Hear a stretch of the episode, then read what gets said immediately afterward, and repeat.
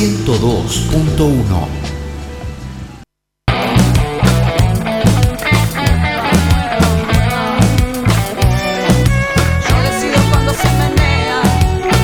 Marea Legal, un programa sobre feminismo y derecho, realizado por Abofem Argentina. Jueves de 20 a 21 horas por FM Urbana. Escuchamos online en www.fmurbana.com.ar. Una sola regla, ahora que nos ven, abajo el patriarcado se va a caer, se va a caer. Ahora sí. No me llamo baby, la verdad no creo que seas pa' mí. Con mis amigas ya estamos ready, de acá no nos vamos, que está la party. Buenas tardes.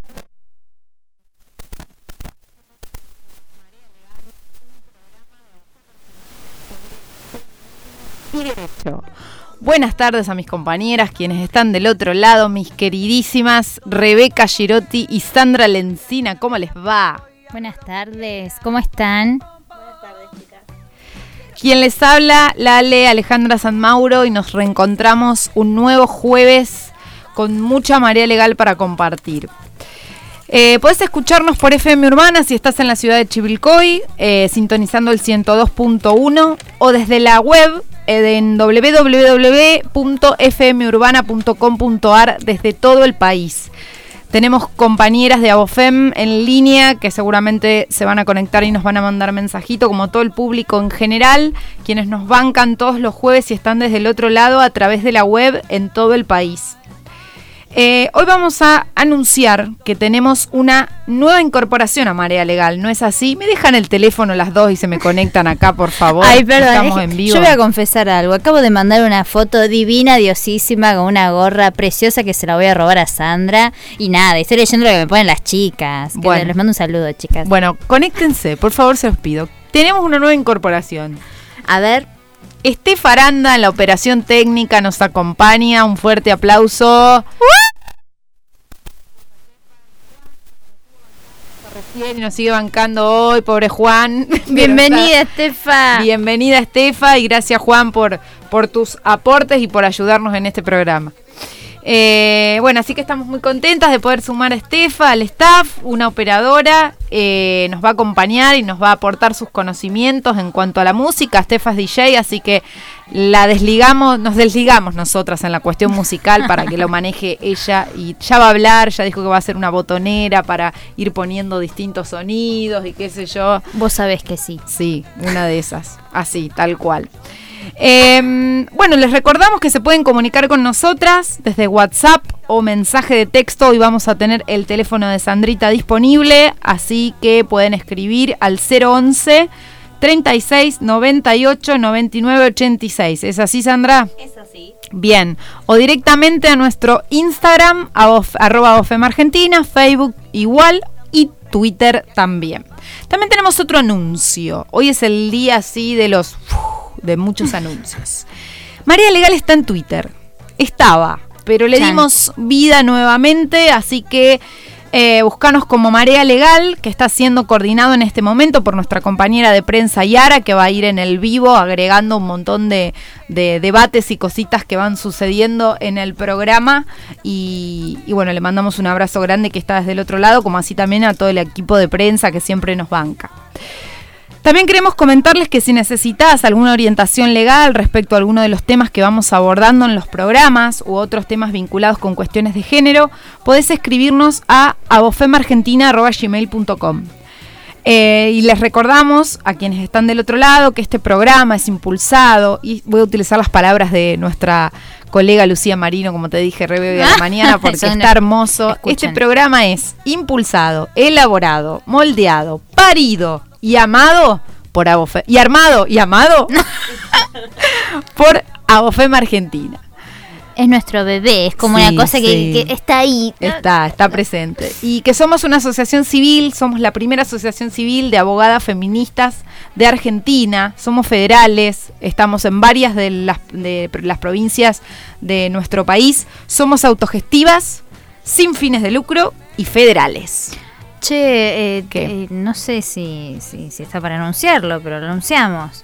¿Lo de hoy? Sí. Tal cual, sí, que no sé si nos estarán escuchando, pero Seguro. Rebeca, Eh, no, que tenemos filial en Formosa. Un aplauso ahí, palmitas. Formosa, Las por compañeras favor. formoseñas, si nos están escuchando.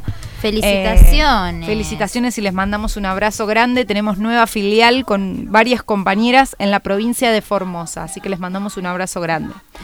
Y por último, mencionarles que si querés colaborar auspiciando con tu publicidad en nuestro espacio, podés contactarte por cualquiera de las vías de comunicación que mencionamos recién a través de nuestras redes o telefónicamente eh, con alguna de nosotras que vas a ser absolutamente bienvenida.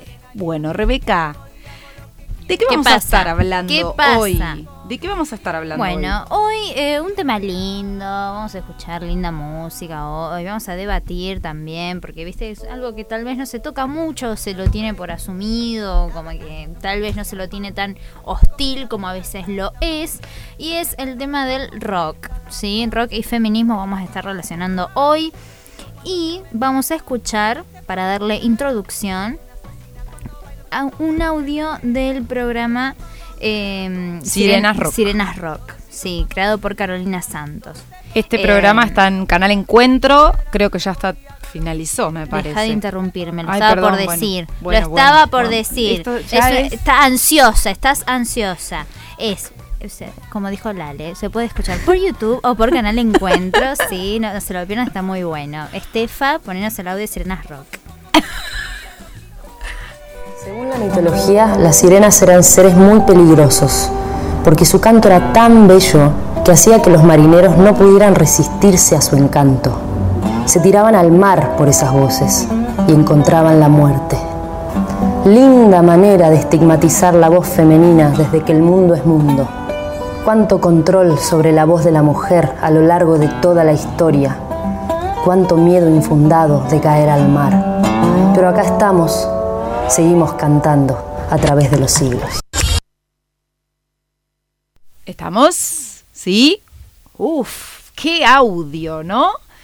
Este es el comienzo del programa Sirenas Rock y la verdad que nos encantó como para darle comienzo o apertura al debate de hoy de nuestro programa. ¿Qué les muy pareció, buena chicas? Muy buena. Muy buena.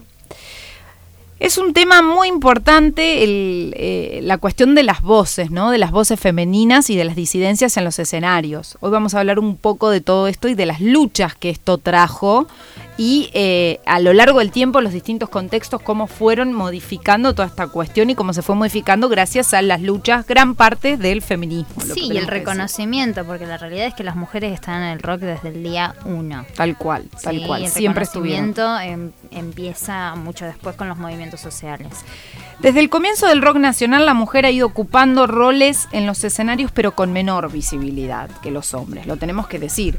Tal como se mm, fue manifestando, digamos, en las distintas épocas y en los distintos contextos, como decíamos recién, la mujer ha ido ganando más eh, lugar dentro de, los escenarios. Pero ha tenido que eh, derribar un conjunto de estereotipos que se han generado ¿sí? a lo largo de los años y estereotipos que tienen que ver desde distintos puntos de vista, desde la mujer como cantora de rock y de la, de la mujer como consumidora de rock, porque ya vamos a ir analizando que hay distintas cuestiones que tienen que ver con la mujer cantora y la mujer consumidora. Ambas, la que escuchaba como la que cantaba, estaban, se les habían asignado un conjunto de estereotipos que hasta el día de hoy muchos de ellos continúan. ¿Qué sucedió con las mujeres pioneras, eh, Rebe, con, Sí. con estas mujeres que recién arrancaron? Tuvieron que derribar millones de estereotipos. Un montón. Y hoy en día lo que más eh, se está visibilizando también y se te está teniendo mucho en cuenta es el tema de las producciones y el manejo de las mujeres en el rock de, de bandas, ya sea completamente de hombres o completamente de, de mujeres o eh, mixtas, Tal cual. eh, que tal vez no tendrían tanto... eh, Re- Reconocimiento. sí, y tanta posibilidad de adentrarse en el mundo del trabajo, de generar estos contactos que tal vez te hacen llegar a las bandas mucho más lejos. Tal cual. Eh, entonces tenemos que decir que cuando una mujer subía un escenario, había distintas cuestiones que se mencionaban y que los medios reproducían. Una de ellas es que se subía al escenario y cantaba pura y exclusivamente con un objetivo de connotación sexual, para provocar al público, para provocar a los hombres. Entonces se le cuestionaba el uso del maquillaje, el uso de la ropa, cómo se predisponía a cantar, la utilización del escenario, digamos, se le cuestionaban un montón Sí, de los gestos, las miradas, los que eh, por su- to- todo lo que tenía que ver con el tema escénico era puesto en un lugar que a los hombres no le pasaba. Tal cual. Eh, y sobre todo que el, el público, por eso siempre digo que es la, sobre to- todo lo que es cultural, pero la música, el cine, los contenidos eh, audiovisuales son totalmente producidos por gente que está inmersa en esa sociedad. Entonces produce y ve y consume todo eso que se va reflejando con los, los prejuicios y las estigmatizaciones que Tal tienen cual. las personas de, de otras. Otro de los, de los estigmas, prejuicios o podemos decir eh, estereotipos que se generaban tenían que ver con la cuestión de que la mujer estaba arriba del escenario porque era la mujer de. La mujer de Charlie, la mujer de Fito, la mujer de entonces ni siquiera a veces se las nombraba por su nombre. Hoy vamos a escuchar en la parte de entrevista Mate- Marea a varias de ellas que hablan de esta cuestión, ¿no? De ser la mujer de. Entonces se la reconocía por ser la mujer de. Sí, y también, ya yéndome un poquito más a lo que es eh, el escenario internacional, si se quiere, eh, de Mami Smith, no sé si la conoce, Sí, una cantante sí. que, que grabó el primer blues, y fue el primer blues grabado y no tiene reconocimiento. ¿Cuántas personas, díganme por favor, todas las que están oyendo, o to- todes los que están oyendo, todo esto, que a mí no me sale, no sé hablar con el E. Eh, No importa, me no pongo importa. nerviosa. Escúchenme, eh, ¿cu- ¿cuántos saben quién es Mami Smith? Díganme, porque influenció muchísimo a Elvis Presley, a, a un montón de grandes cantantes del rock. Y fue la primera mujer en grabar un blues, negra, Tal cual. afroamericana. Tal cual. ¿sí? Te Ténganlo acabo de enterar. Bueno, ahí tenés. Otro de los estereotipos, chicas, tienen que ver con la cuestión de las elecciones de vida, del decidir, elijo ser cantante, elijo moverme en este ambiente, y cuestionado por qué. Y porque no elegía la vida del hogar, no elegía la vida de la ma- de ser madre, no elegía la o sí eligen, vamos a escuchar después varios de los audios de ser madre y cantora también, porque implica un montón Totalmente con Rebe, transversal. Con Rebe los escuchábamos a la mañana lo- lo- las entrevistas y, y nos pusimos a debatir ya desde temprano. Pero bueno, ¿cómo costaba esto de tomar la voz, de tomar la palabra con tanto peso y tantas cuestionamientos que había desde las tecnologías de género que en todo contexto y en todo momento eran utilizadas obviamente para atacar a las que decidían hacer esto, ¿no? Em, pero esto con a lo largo del tiempo, digamos, podemos analizar que eran pocas las mujeres, pero hasta el día, en el día de hoy también siguen siendo pocas en relación a Bueno. sí, Hola, ley de cupo femenino en escenarios. ahí entrábamos. O sea, bueno. O sea, contemporánea, Ribes, la ley de, de cupo femenino, chica. Es una cuestión del año pasado. ¿Cómo podemos decir, hablar de esto hoy? Y vuelvo, a, eh, vuelvo con esta pregunta que cada vez que hablamos de cupo, digo, ¿por qué tenemos que tener una ley de cupo para todo? O Estoy sea, indignadísima. O Sí. sea, ya mi cara es como... no- que si no. bien son, son leyes obviamente que nos fortalecen y sientan una base, sientan, ya vamos a, a entrar a Bueno, hablar. cuando, eh, cierto productor del Cosquín Rock dijo que no se podía cumplir con la ley de cupo porque no había suficientes bandas feministas y salió el festival Girl Power a ser producido, gestionado por mujeres, con bandas totalmente formadas por mujeres. Todo lo que era, no sé, te ibas a comer una hamburguesa, estaban las pibas haciendo la hamburguesa y, y tenías todo lo que era mer- merchandising de las bandas. Todo, lo que- to- todo era de- hecho de mujeres. Y, y ahí tenés. Tal ahí cual, tenés. tal cual. Bueno, ¿qué busca esta ley? La equidad de género y un acceso igualitario a los escenarios. Fue una lucha de 700 mujeres. Sí, esto lo, lo hemos hablado, lo hemos debatido, hemos hecho un programa el año pasado, hemos tenido músicas locales acá en, eh, en el programa que han cantado. Esta ley exige un 30% de participación de las mujeres y disidencias, lo agrega después el órgano de fiscalización que es el INAMU, la Sí. cuestión de las disidencias, en los festivales públicos y privados, lo que da una representatividad ¿sí? que necesaria a través de una ley, pero no es porque no existan, es que se, a ver, eh, tuvo que existir una ley para que se dé mayor visibilidad a todas estas personas que estaban, digamos, en el Y ámbito tener que del poner arte. una sanción. Y bueno, el tema después terrible, poner eso. una sanción a quien no lo A quien no cumpla. lo cumpla. Digamos, eh, esta sanción de la que hablabas vos, Rebe, es hasta un 6% de lo recaudado, digamos, de lo, de, en, en base a los shows, ¿no? Carísimo, chicos, pónganse las pilas, por favor. Y ese 6% se utiliza para el fomento ¿sí? de nuevas artistas y el nacimiento, digamos, y, y el apoyo económico de nuevos, de nuevos talentos. Eh, pero bueno, hay una realidad que la ley no dice nada de las disidencias y de las diversidades. Pero esto fue agregado, digamos, por la normativa del INAMU, que es el organismo de fiscalización que la ley establece, donde también, eh, eh, digamos, incorpora en este porcentaje lo que son las disidencias y las diversidades. Em, pero bueno, esto, va a dar, esto da un montón de debate y se relaciona con el otro punto del que íbamos a hablar, que es la mujer como consumidora de rock. Sí.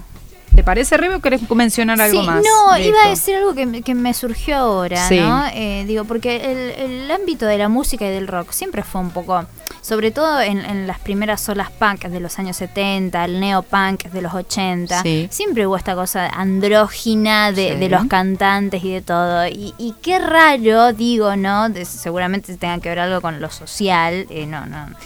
No tengo Con el estudios patriarcado. sociológicos Rebe. hechos. Con el patriarcado. Obvio, pero ¿cómo puede ser que después de 40, 50 años se tenga que poner la ley para que se le dé vi- visibilidad a las disidencias cuando siempre el ambiente de la música y del arte fue, se, se buscó eh, eso de, de lo andrógino, de, de no, sobre todo con estas olas que te digo que fueron recontra importantes e inspira- inspiracionistas para otras bandas que vinieron después. Tal cual. Eh, no, pa- para pensar. Está bien, está bien, perfecto, perfecto. Bueno, cuando hablamos de la mujer como espectadora y como consumista del rock, tenemos que hablar del concepto de groupie. ¿Se acuerdan, Sandra? Pues Sí, Sandra me está mirando. Nosotras por ahí en los 90 esto lo hemos sufrido un poco más que ahora. Te voy a tirar un par, Sandra, para que acotes, porque seguramente vo- vos sos rockerita, ro- rockerita como yo, y, y te has sentido, te has sentido atacada en algún que otro sentido. Soy de esas generaciones vapuleadas Tal cual, tal cual. que he tenido que reafirmar mi rockerismo. No te Qué, hagas, qué- Sandra, no qué te lindo hagas. este equipo. Qué lindo este equipo. Bien, bueno, ¿cuál es el concepto de groupie, chicas? Mujer, joven, muy joven, que siente una inexplicable atracción de carácter sexual por los miembros de algún grupo de rock.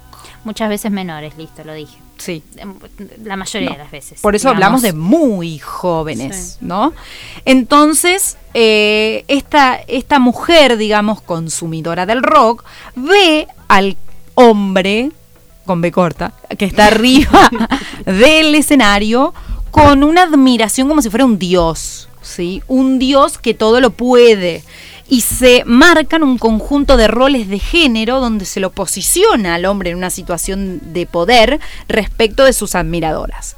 Lo que da lugar a un conjunto de que de problemáticas que después las chicas en el sabías que lo van a Lo vamos a mencionar desarrollar, sí, sí. lo sí, van a desarrollar, que tienen que ver con relaciones sexuales con menores de edad y todos los delitos que, bueno, vamos a mencionar algunos de, de gran importancia. También quiero decir esto de que algunas, no sé si groupies, si entran en la... eh, hablando un poco ahora me acordé de, de esto que te dije de, de la ola del punk, los Sex Pistols, ubican, sí, Las- Sí. los oyentes ubican eh, eh, Nancy Spungen y. Sid Vicious, o sea... eh, estaba esta, bueno, después Yoko Ono cuando se, se Oh. la culpó muchísimas veces de separar a los Beatles, o sea, esta de, de la mala, de la que se metía, de la que los llevó por el mal camino y destruyó absolutamente todo. ¿En cuántas bandas eh, eh, pasa eso y ha pasado? ¿sí? Ahora se me vienen a la cabeza estas dos que son súper icónicas y, y representativas, pero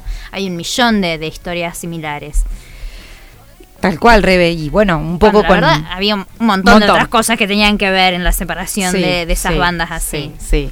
La desca- doble descalificación, ¿no? Entonces tenemos que hablar. Obvio. Hay una cuestión que tiene que ver con que la mujer consume el rock solo por deseos sexuales digamos, Sí. bajo el concepto de groupie, ¿no? Obvio. Sin, digamos, más allá de lo que por ahí le puede interpelar lo que escucha lo- o la banda o el mensaje solo por, por los deseos sexuales, ¿no? Y, y esta cuestión de también de, de llegar a ser groupie cumpliendo determinadas cuestiones. Yo me recuerdo, a ver, Sandra, si vos recordabas épocas de veladas nuestras, eh, acá en la ciudad de Chivilcoy. Otro día hablaremos de las veladas porque la gente no sabe lo que No es la velada. es. Eh, ¿Vos sos fan de los piojos? A ver, ¿dónde vive el cantante? ¿Cómo se llama? La hermana. Eh, eh, ¿Cuál fue la canción, digamos, que estaban en- los chabones, amigues, amigos de la No, no. Era una cosa que todo el tiempo estaban con ese examen, digamos, de haber, para considerarte grupo. A ver, sos fanática, sí, sos re fanática, pero tenés que cumplir sí o sí con esto. ¿Te ha pasado que te han expuesto a este tipo de preguntas? Me ha pasado muchas veces, sí. A mí también.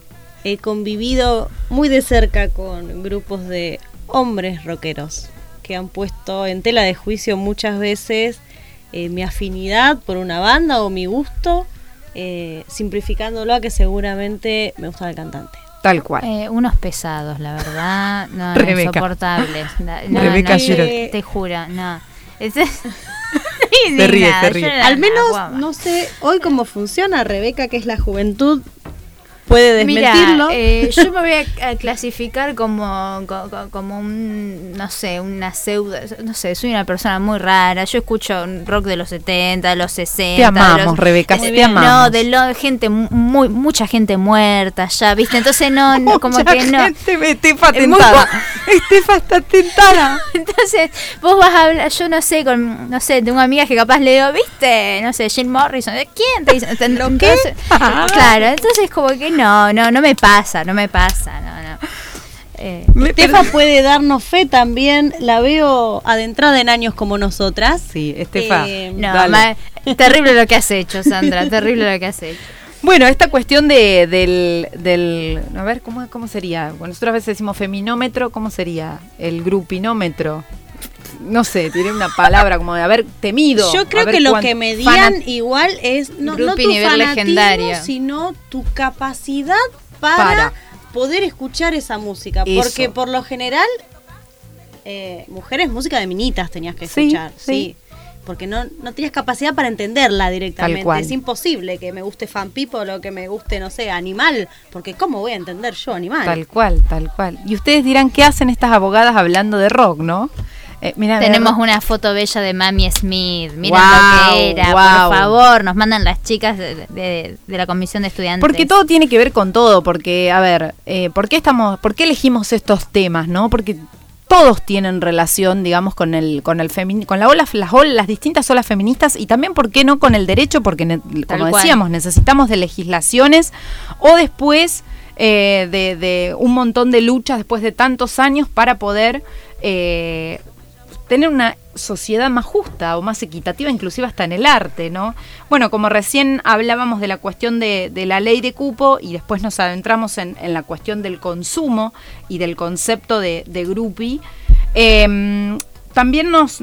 A ver, esto es para interpelar al público y preguntarle. A ver, Eh, por ahí ya me voy un poquito más, pero a ver. ¿Somos consumidoras responsables? ¿Nos afecta ¿Y que nuestra, que nuestra banda favorita hoy esté denunciada penalmente? ¿Y qué es el consumo responsable? Bueno, ¿Por dónde temón. pasa? ¿Por dónde pasa? Sí. ¿Qué, qué pensás, Rebe, vos? ¿Te afecta? Por ejemplo, vos fuiste fanática de Bersuit toda la vida, digamos, y te enteraste todo lo que pasó con Cordera. ¿Te afectó esa cuestión? ¿No te afectó? ¿Seguiste escuchando a la banda? eh, Voy a decir sinceramente lo, lo que me pasa personalmente. A ver, nunca fui una gran fan de Bersuit. No, te puse un ejemplo, No, no, digo. pero obvio, pero te, te voy a decir lo que me pasa como una, sim- una simple Oyente. oyente de rock, de, de que pasa una canción, así es Bersuit, o sea, ¿no? Eh, que, que conoce un poco, que tiene un poco de idea. Eh, no lo escuchás de la misma forma. Es como que te acordás. ¿Entendés? En algún te queda. momento te acordás. Capaz de escuchar tres, cuatro canciones y no te diste cuenta, pero en la quinta por ahí te, te acordás. En algún momento te acordás. Y no es igual. Díganme lo que quieran, pero no es igual. Rebe, ¿te parece dar espacio, ya que empezamos a adentrarnos en este tema, al ¿sabías qué? ¿Qué tenés Claro para contarnos sí. del ¿sabías qué? Primero Rebe nos cuenta, después Estefa nos larga los audios. Bueno, ya me diagramó todo como siempre, no puede evitar hacerlo. Perdón, Es- perdón, perdón. No, no. Eh, bueno, sí vamos a, a- a presentar el Sabías qué, en este caso, por nuestra queridísima compañera sanjuanina Belén Paredes. Nos va a comentar un poco de esto de- del tema de las denuncias en el rock, la forma de proceder correctamente. Eh, así que nada, Estefa, cuando quieras. ¿Sabías que? Espacio de las estudiantes de Abofem Argentina. ¿Sabías qué tan relacionados están el rock y el feminismo? Cuando nos hacemos esta pregunta, el 80% de las personas ajenas al feminismo responden que estos temas no se relacionan en ningún aspecto. Sin embargo, en los últimos años se comenzó a visibilizar lo que las mujeres consumidoras de este género musical sufrían, animándose a realizar las denuncias penales correspondientes que resultan ser el método más seguro para que estas situaciones se vuelvan de público conocimiento. Podemos mencionar varios casos que alcanzaron altísimos niveles de mediatización. En el año 2016, con las denuncias a Cristian Aldana, líder de la banda El Otro Yo, José Miguel del Popolo, cantante de La Ola que quería ser Chau. Esto continuó en 2017 con Salta a la Banca, Utopians y Sueños de Pescado. En 2018 con la banda Pez, Onda Vaga y Cielo Raso. E incluso Babasónicos. ¿Te sorprendiste con alguna? Hay miles más. En su mayoría, las acusaciones fueron anónimas en la página Ya no nos callamos más, una herramienta más de acompañamiento donde las víctimas encuentran a otras mujeres que pasaron por lo mismo. Utilicemos los mecanismos judiciales para exponer lo más nefasto del rock nacional. Creemos que el camino correcto es y siempre será la justicia. Desde Abofem abogamos por una transformación real y efectiva del Poder Judicial y no al ejercicio de la justicia por mano propia y al escrache. Tremendo. Uh, Muy tremendo. Belu, una genia, ahí estuvo con apoyo de, de las estudiantes y de Sí. Rebeca que estuvo ahí bancando. Estuvimos ahí investigando un poco. Sandra, ¿qué tenés Excelente. ahí para contarnos específicamente de, de- de tu Sí. banda? De- después de este audio me había quedado algo eh, para contar y creo que es el momento de contarlo. Se le rompió el corazón. Eh, sí, se me rompió el corazón. Eh, en mi adolescencia fui fan, no groupie, nunca fui groupie, fui fan de El Otro Yo. Durante toda mi adolescencia eh, idolatraba a la banda. Hace unos años me enteré cuando aparecieron las denuncias de las denuncias de, de abuso contra Cristian Aldana, el cantante del Otro Yo, y fue tremendo. Terrible. Fue, fue terrible, sí. ¿Qué te Yo la otra vez cuando hablábamos del tema es como que siento como una traición. Sí, Me siento totalmente. traicionada. Totalmente, porque además empecé a analizar un montón de letras. eh, fue terrible.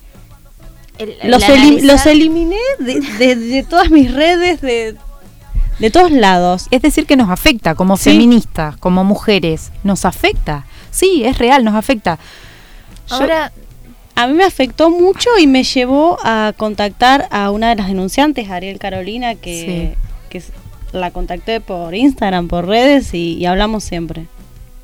sí, es eh, como yo esto me- de... Me hago una pregunta. A los consumidores varones, cis, heteros, ¿los interpelará de alguna forma? Mira, Rebe, este debate lo dimos en Hijos de los 90, no sé si nos están escuchando los chicos, eh, lo dimos a la mañana y yo les hice esta misma pregunta que hiciste vos. Ah, me- no recordaba. Y. Y eso que lo y- escuchaste. No, no pasa nada. Y lo que por ahí los chicos nos decían es que tienen presente, digamos, lo que sucedió, pero es como que no logran eh, hacerle la cruz como por ahí nosotras Les sí pasa tomamos por al esa lado, decisión. Bueno.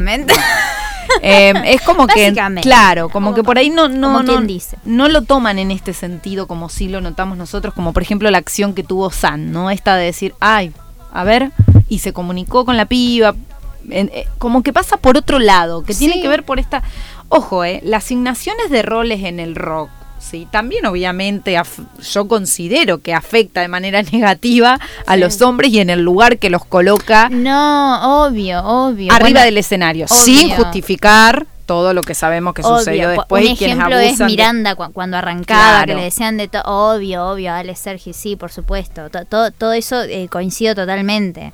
Eh, acá se nos pone, una, que me hizo acordar, una banda que, que yo también escuchaba, que la escuché muy poquito, pero eh, Salta a la banca. Salta a la banca. La sí. dejó de escuchar, Sí. o sea, totalmente, me pasó exactamente lo mismo. eh, y no siguió resonando en otros lados, porque cada tanto un tema te, te cruzabas en algún lado. Y ahora no. Sí, tal cual. Así que nada. Rebe, ¿y vos qué tenías, qué habías investigado ahí? Ay, contame, Rebe, lo de Nirvana, porque Ah, no, Por una favor. cosa tremendo. Lo de Nirvana en los tremendo lo de 90. Eh, Sandra se sorprende, pero Sandra... Mira en mi cara. No, no, no, pero pará porque te vas a sorprender, de verdad. Rebe, ¿nos contás qué pasó con Nirvana? Primero quiero decir que si tenemos oyentes que hayan participado o hayan presenciado o hayan estado ahí, que nos manden un mensaje, ¿sí? Eh, también cabe para com- las compañeras de Abofén, para Sí, quien sea, ¿sí? sí. Porque eh, no, no se me hagan las niñas que no conocían, ¿eh? Corría el año 1992, ¿sí? Nirvana había lanzado el año anterior Nevermind Sí. y el 29 de octubre aterrizaba en Ezeiza. Estaba, estaba eh, planeado un recital más o menos para 50.000 personas en el estadio de Vélez. Sí. Y, y ¿Qué pasó? tenían dos bandas teloneras. Sí. Eh, ellos habían contratado los que, las que la los iban a acompañar durante toda la gira internacional porque la estaban rompiendo. Era Calamity Chains. Sí. Sí, es un trío de grunge y punk de Portland. Sí, tenían mucha relación con Kurt Cobain y Courtney Love. Amo esa Otra, pronunciación que tiene, la amo. otra de. Ay, muchas gracias. Estaba preocupada porque viste hace un montón que no hablé. Dale, que te sale hermoso. cállate. Bueno, eh, y nada, Courtney Love, que también eh, hay una imagen ahí como de que ella que lo llevó por el mal camino y se deprimió porque ella. porque Sí, se puede, sí, la sí, bola. sí, las aras. Sí, ya ¿Qué sabes. pasó con Nirvana en el show, Bueno, Rebe? para, para Ay, dos pero dale, segundos. llegame ahí. Eh, El primero les quiero decir algo. Abrieron los brujos, ¿sí? Y le... ¿Qué pasa? No, nada. Lo Abrieron digo los brujos. Eh, una banda emergente de zona sur del momento, tenía un estilo muy bien, eh, cantaban con pollera, con cancanes de colores, muy... En los 90. En los 90, sí. Seguimos. Bueno, y tuvo muy buen recibimiento del público. ¿Qué pasa? Después, cuando va a abrir Calamity Chain, es un- el trío este de grunge, que era totalmente integrado por mujeres, ¿sí? Eh, fue nefasto el recibimiento que le hizo el público. Abucheos, escupitajos, le tiraban monedas, le decían eh, putas. Sí, decilo. Lo voy a decir, putas. ¿Quieren que lo diga otra vez? Putas, le decían. claro, no, porque es como que no se puede decir. Sí. Le- bueno, le decían putas y eh, le mostraron los genitales. ¿No? Y la cantante, años después, de obviamente las chicas terminaron llorando. Sí, muy mal. Imagínense estar Terrible. frente a 50.000 personas, ya exponerte a ir a tocar en otro país, que tenés una barrera de idioma, eh, que son, son tres pibas recontra jóvenes, en, en lejísimos de, de Portland, de donde eran. Eh, imagínense todo esto un espanto. Y lo que pasó Me encantó. fue ¿Qué pasó? que Kurt Cobain no podía eh, no hacer el show, porque había decidido no hacerlo. Sí. O sea, él quería no hacerlo. Siempre comprometido con en los 90. El primer Kurt- aliado, Sí, Kurt Cobain, sí, sí. siempre muy acompañando Sí. todo esto, ¿viste? Les decía a las pibas que iban a ser el futuro del grunge, que no abandonen, que toda la bola, y, ¿Y la- llevó de gira. ¿Qué hizo? No podía por un tema contractual, ¿no? Porque pues había mucho dinero detrás. Eh, entonces lo que hizo fue, no tocó Smells Like Teen Spirit, sino que como que amagaba tocarlo, no lo tocó nunca, ¿no? No tocó temas de Nevermind, tocó eh, sí del- de, o- otras canciones que iban a salir luego, pero las tocó ahí. O sea, los hits decidió a modo de protesta Sí. no tocarlos. No, boludió básicamente a todo el público durante casi tres horas. Eh, lo, lo callaba, ¿no? Cuando ahí estaban cantando les hacía... "Shh". Bueno, lo- los recontra boludeó, cambiaba las letras, Sí, ¿no? Cuando sí. estaban... Bueno, eh, también fue la primera vez y la única vez que sonó la canción que fue el público la que le puso así. Para mí fue un estilo, un tipo de improvisación que hizo Kurt, que es Nobody Knows I'm the New Wave. Sí, que todos dicen no, porque fue una joyita, ¿no? Los, los Claro. del rock. Eh, y cerraron con Endless Nameless, que era un tema de Nevermind. Sí. Pero aparecía mucho tiempo después de la última canción que se reproducía del álbum.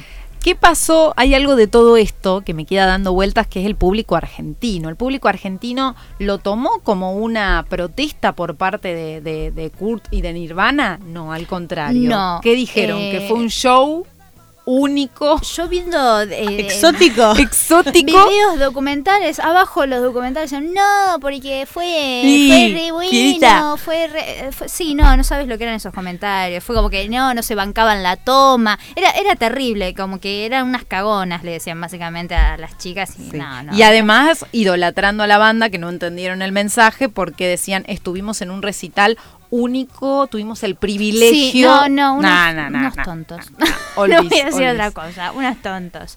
Eh, unos ridículos, por favor, retírense. Che, Rebe. No, genial lo que nos trajiste. Eh, Estamos y 35 y nos falta toda la parte de la entrevista Marega. Que es hermosa. San, vamos con leer- mensajes, dale. Les voy a leer unos mensajitos. Por acá Lucía nos dice, la mujer siempre objeto en la música. Si no era la bailarina que mostraba las partes íntimas, era la piba que lograba. Subir a la combi con toda la banda con un fin sexual como si fuera un premio. Tal cual. ¿Qué más Por otro tenemos? lado, tenemos otro mensajito acá de Lucía también, pero Lucía Altamirano. Sí, Nos Luchi. dice amor a Kurt. Igual también siempre la culparon a Courtney también por su muerte. Sí. Bien. Otro mensajito por acá. Tremendo. Hablando de Miranda, qué horror la canción El Profe. Ah, bueno.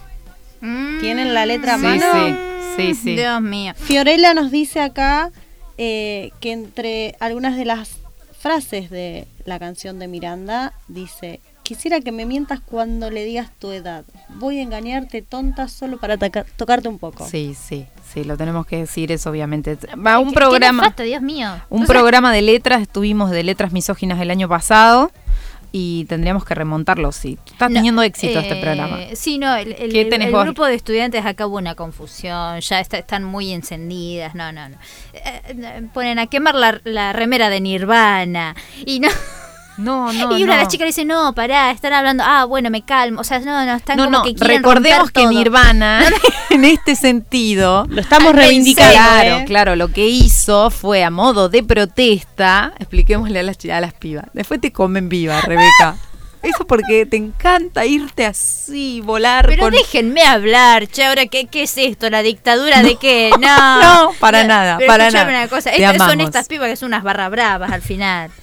No. Chicas, acá mandémosle un Sí. saludo a Mariana Nieva que nos está escuchando desde el lejano oeste. un abrazo, Mariana. Me muero, me muero. Bueno, San, ¿querés leer las publis? Las leo. La lee. ¿Estás buscando hacer un regalo original? Uf, sí. Bueno, tu mejor opción es Unísono, estampas personalizadas. Camperas, remeras, mochilas, gorras y muchos productos más. Unísono, estampas personalizadas. Los podés encontrar en Instagram como Unísono Remeras y en Facebook como Unísono Remeras de Diseño. También los encontrás en WhatsApp al 2346 655785 y si no, si estás en Chivilcoy, en Avenida Ceballos 17, local número 3. ¿Querés sentirte más segura? Alarmas Chivilcoy. Te ofrece lo que buscas. Seguridad y vigilancia las 24 horas del día. Almafuerte 329, Chivilcoy. Teléfono 2346 420730.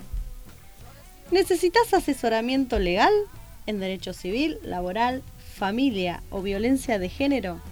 En el ámbito intrafamiliar, laboral e institucional, estudio de CIA y Lencina. Contactalos al 011-6159-3241. Buenísimo, Sandra, esas publis explosivas ahí. Wow. Bueno, les comentamos que vamos a adentrarnos en lo que es la parte de la entrevista a Marea. Eh, porque, vamos a dejar la canción para el final porque No, queremos hacer la entrevista. me rompe el corazón. Sí, sí, Bueno, queremos hacer las bien. entrevistas, vamos a dejar la canción Vale para la el pena, final. vale la pena. Y vamos a escuchar eh, eh, diversas, diversos audios donde vamos a, donde se va a reproducir, digamos, las voces de María Rosa Llorio, de eh, eh, Andrea Álvarez. Marilina Bertoldi, no, siempre cambio el nombre, no es Marilina, Sí, ¿es Marilina? Marilina Sí. Marilina Bertoldi. Bertoldi, vamos a escuchar a Mariana Bianchini, a Bárbara Recanati. Eh, la idea es ir escuchándolas y si tenemos tiempo poder comentar un poquito, pero bueno, largamos a Estefa eh, y después vamos leyendo sus comentarios. Vamos viendo. Entrevista Marea.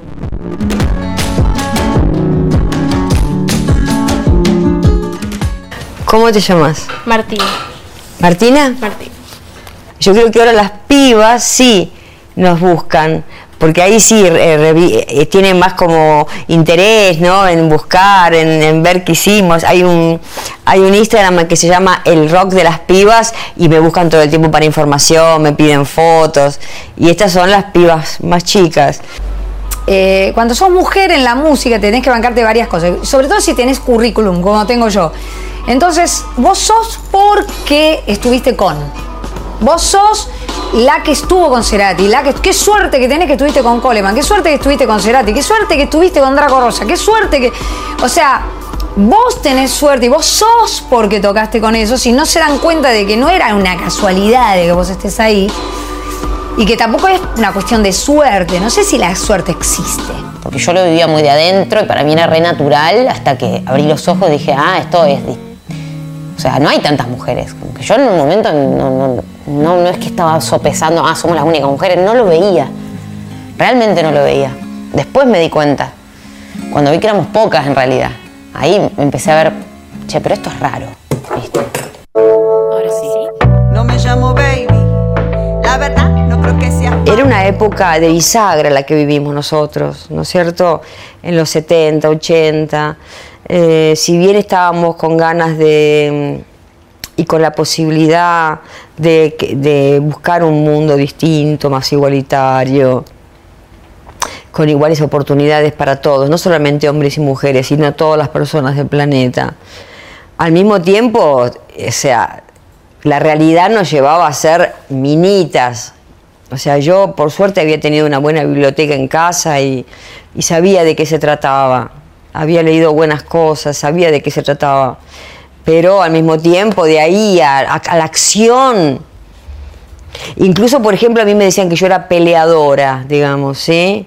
Porque, claro, llegaba un momento en que yo sentía que, que, que el ninguneo era demasiado grande, que aparte era, era como el pan de todos los días, ese es el tema.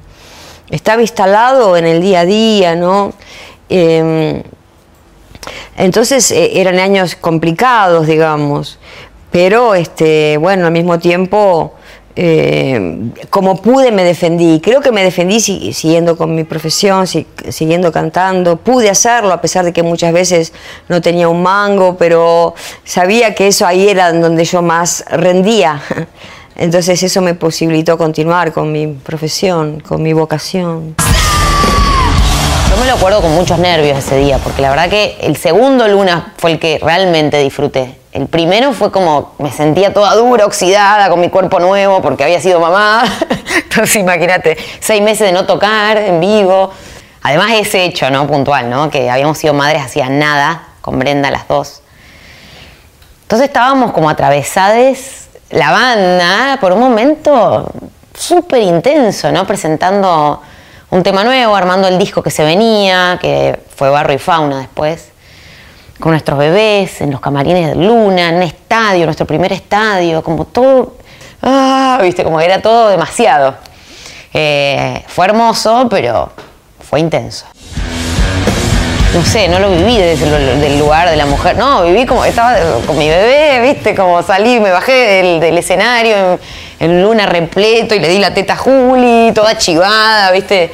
Nada, y me acuerdo bajarme de luna lo primero que pienso es, ah, estaba con las aureolas porque estaba dando de mamar, así que imagínate que, que toda esta cuestión, ¿no? Muy femenina, muy, muy maternal de de bah, femenina no, maternal más que nada, eh, de, de decir, estoy bajando de mi primer estadio y, y- y estoy perdiendo leche, viste, como re loco, bueno.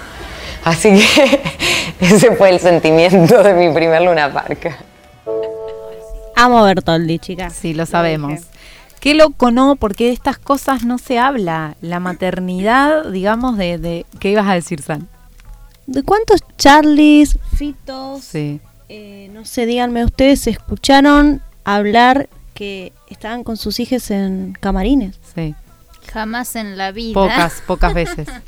Pocas veces. Me sentí muy identificada con Marilina. Sí. Me he visto por los pasillos de tribunales con Sí. mi hija, Sí. pelando una teta Y también. no se habla, San, eso también, ¿no? Esta cuestión de que no, no la asociamos, digamos. Fíjense con cómo da eh, su relato de su show, llegar, todo el mundo quiere llegar, digamos, a, a llenar un estadio y, y cómo estaba atravesada por, por la maternidad en todo sentido, digamos, el recuerdo que le quedó.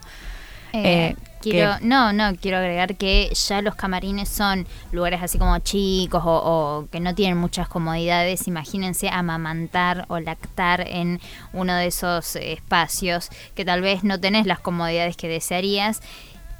Recordando un poco el proyecto de, lac- de- de lactarios que, que habíamos presentado. Tirá la que dijiste Eh, hoy, a la mañana, decilo, Vamos con un proyecto para Lo Luna. dijo. No, no, le pregunté, dijo no, lo estábamos escuchando hoy en la mañana y dije, che, ¿habrá, ¿habrá lactarios en el Luna Park? Lo dudo muchísimo, pero cuando quieran podemos arrancar, chicas. ¿eh? Les Vamos, digo a- vamos, a, todas las compañeras a, a militarlo. En la primera, en la primera parte de la entrevista escuchábamos a María Rosa Llorio, cantante, y que todo el mundo la asociaba, lamentablemente, con Char- la mujer de Charlie García, digamos, y la que estuvo con su amigo y todos los estigmas, eh, estigmas estereotipos que tuvo que fumarse y bancarse, torranta. sí, todas esas cosas a través de los medios y, y bueno, eh, hizo un libro muy lindo siempre no me olvido el, nunca me acuerdo el nombre, creo que se llama Rock y Feminismo en los 70, que si, si tienen la posibilidad de leerlo está muy, muy bueno. Me lo autorregalé. Muy lindo para Hermoso. leer. Eh, Podemos seguir escuchando, ¿les parece? Vamos a escuchar ahora a Mariana Bianchini, a Bárbara Recanati y a las Black and Blues, la primera banda de mujeres eh, que hicieron blues en Argentina. ¿Te parece, Estefan? Eh, no recuerdo ver muchas mujeres, no recuerdo ver casi nada. Recuerdo algunas bandas, este, a la G. Davis, recuerdo a, en ese momento Sugar Tampax, recuerdo a Sin. bueno, Andrea Álvarez estaba en otro escalón, ¿no? tocando no en el under como nosotros. Siempre fuimos una isla en el rock. No sé si nunca entendí si era por lo que hacíamos o porque era yo que cantaba. Empecé a recibir un par de comentarios, no del público, sino de la industria. Una vez un manager vino y dijo, a Panza no lo van a pasar en la Rock and Pop porque canta Mariana. Ese día fue el primer día que lloré porque asumí que era mi responsabilidad por ser mujer que no pasaba en la banda en la radio. Me enojé, pero no lo manifesté. Lo asumí como algo un poco. Me hice cargo, ¿viste? Qué cagada. Y ahí empecé a investigar acerca del feminismo. Si no, no me lo hubiera cuestionado nunca. Y empecé a generar una actitud en escenario y en el área, en el ambiente, que no hubiera hecho si no hubiera encontrado, si no hubiera encontrado con esa situación. Empecé a ser más quise ser más varonil, quise ser más rockera que los rockeros todavía, estar más a la defensiva todo el tiempo, más enojada, subir un escenario y romper la cabeza de todos. ¿Qué pasó con el tiempo? Fue, eh, me aburrí un poco de estar en ese rol de combatir todo, todo el tiempo. Empezó a pasar que necesité hacer algo más creativo en el escenario. Lo tengo que disfrutar. No tengo ganas de pelear batallas tantos años. Eh, como que empezás a elegir qué batalla querés pelear. Y lo bueno es que ahora hay un montón de minas peleando su propia batalla, que tal vez antes lo había, yo no lo sabía porque no existía internet, entonces vos no te enterabas tampoco de si esto estaba pasando, le pasaba a otra mujer. Tenía un compañero de banda que, que me dijo una vez, Barbie, si yo quisiera pegarla no estaría tocando con una mujer. Y yo tengo el recuerdo de en ese momento decir, qué dulce. Y como que muchos años después pude decir, fue terrible lo que me dijo y fue terrible como yo me sentí. Entonces, como que es eso, como que entre los 15 y los 25 también yo re- recibía un montón de, de información alrededor que no solamente la naturalizaba, sino que la abrazaba. Estábamos, creí que estábamos bien, bien, bien, bien, bien, bien, bien, bien, bien, bien, bien, bien, bien, bien, bien, bien. A mí se me cruzan como dos pensamientos con respecto a las mujeres en, en la época donde yo empecé a tocar. Por un lado, eh, estaba esta cosa de, de, que el estilo de música que yo hacía y que yo pretendía hacer, eh, todos los íconos que yo encontraba eran masculinos. Entonces yo, sentía que yo tenía que ser un varón. Como que no. Nunca se me cruzó por la cabeza emular a una mujer. Entonces me acuerdo como que. Como que para mí era muy natural tener el pelo muy corto y salir a tocar con ropa lo más grande posible, porque lo que yo percibía en ese momento era que si alguien me miraba las tetas, perdía. Y que si yo iba a buscar una fecha a un bar y el dueño me tiraba onda, perdía. Y, y como que si pensaban que era una minita, perdía. Entonces, yo no era muy consciente de eso, pero después con los años pude entender que, que había algo muy fuerte sucediendo con respecto a la mujer, que a mí me ponía en un lugar donde yo no quería ser mujer. Y eso también hacía que me aleje de otras mujeres, porque de repente yo iba a tocar a un lugar y todo el tiempo salía ese tema, como, uh, mirá cómo toca para ser mujer, mirá cómo está arriba del escenario para ser mujer. Pero al mismo tiempo, la banda para mí más importante de mi adolescencia fue She Devils, que eran tres mujeres. Pero lo que tenían las She Devils era que eh, eran tres mujeres permitiéndome eh, poder ser mujer. Por un lado, el feminismo cambió todo. Darte cuenta como mujer que si estás hablando ante una cámara o arriba de un escenario, ya accediste a un millón de cosas y que te corresponde abrirle la puerta a, a mujeres, a, lesbianas, a no binarias, a trans, a trabas, o sea, como cuando dejas de hacerte la boluda con esas cosas te cambia la vida porque eh, vos abrís la puerta y atrás de esa puerta hay miles de personas. Dentro del ambiente del blues, la de la primera formación de mujeres. Había habido otro par de formaciones antes, pero no dentro del blues. Eh, además, en un momento en que no estaba eh, tan, tan visto el tema del feminismo, eh, como, está ahora, cantábamos un tema como Rush y Pentagrama. ¿Entendés? Un tema de, Cristina Dal que habla de, una mujer que le dice a su, a su chico, bueno, mira, este, me, voy por ahí, voy a salir hoy a la noche, me voy a tocar, no me esperes. Cuando vuelve, el flaco no está más y lo que dice ella es, qué bueno que a veces haya más lugar en el colchón. O sea, eso cantábamos nosotras en los 90, el tema de Cristina. Eh, ¿Querés algo más feminista que eso? mañana.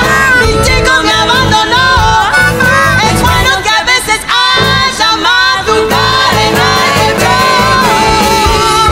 Una, dos, tres, cuatro damas. Rushi.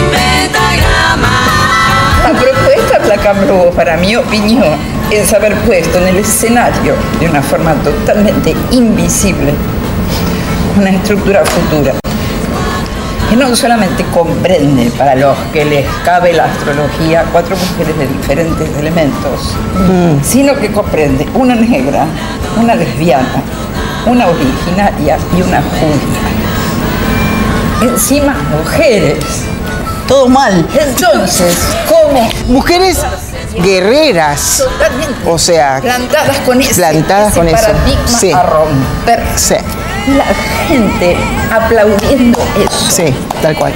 Lo mismo que por otro lado discriminaba tal vez, porque... Pero nosotras éramos todo eso. ¿Y qué pasó después? Mira, ¿Eh?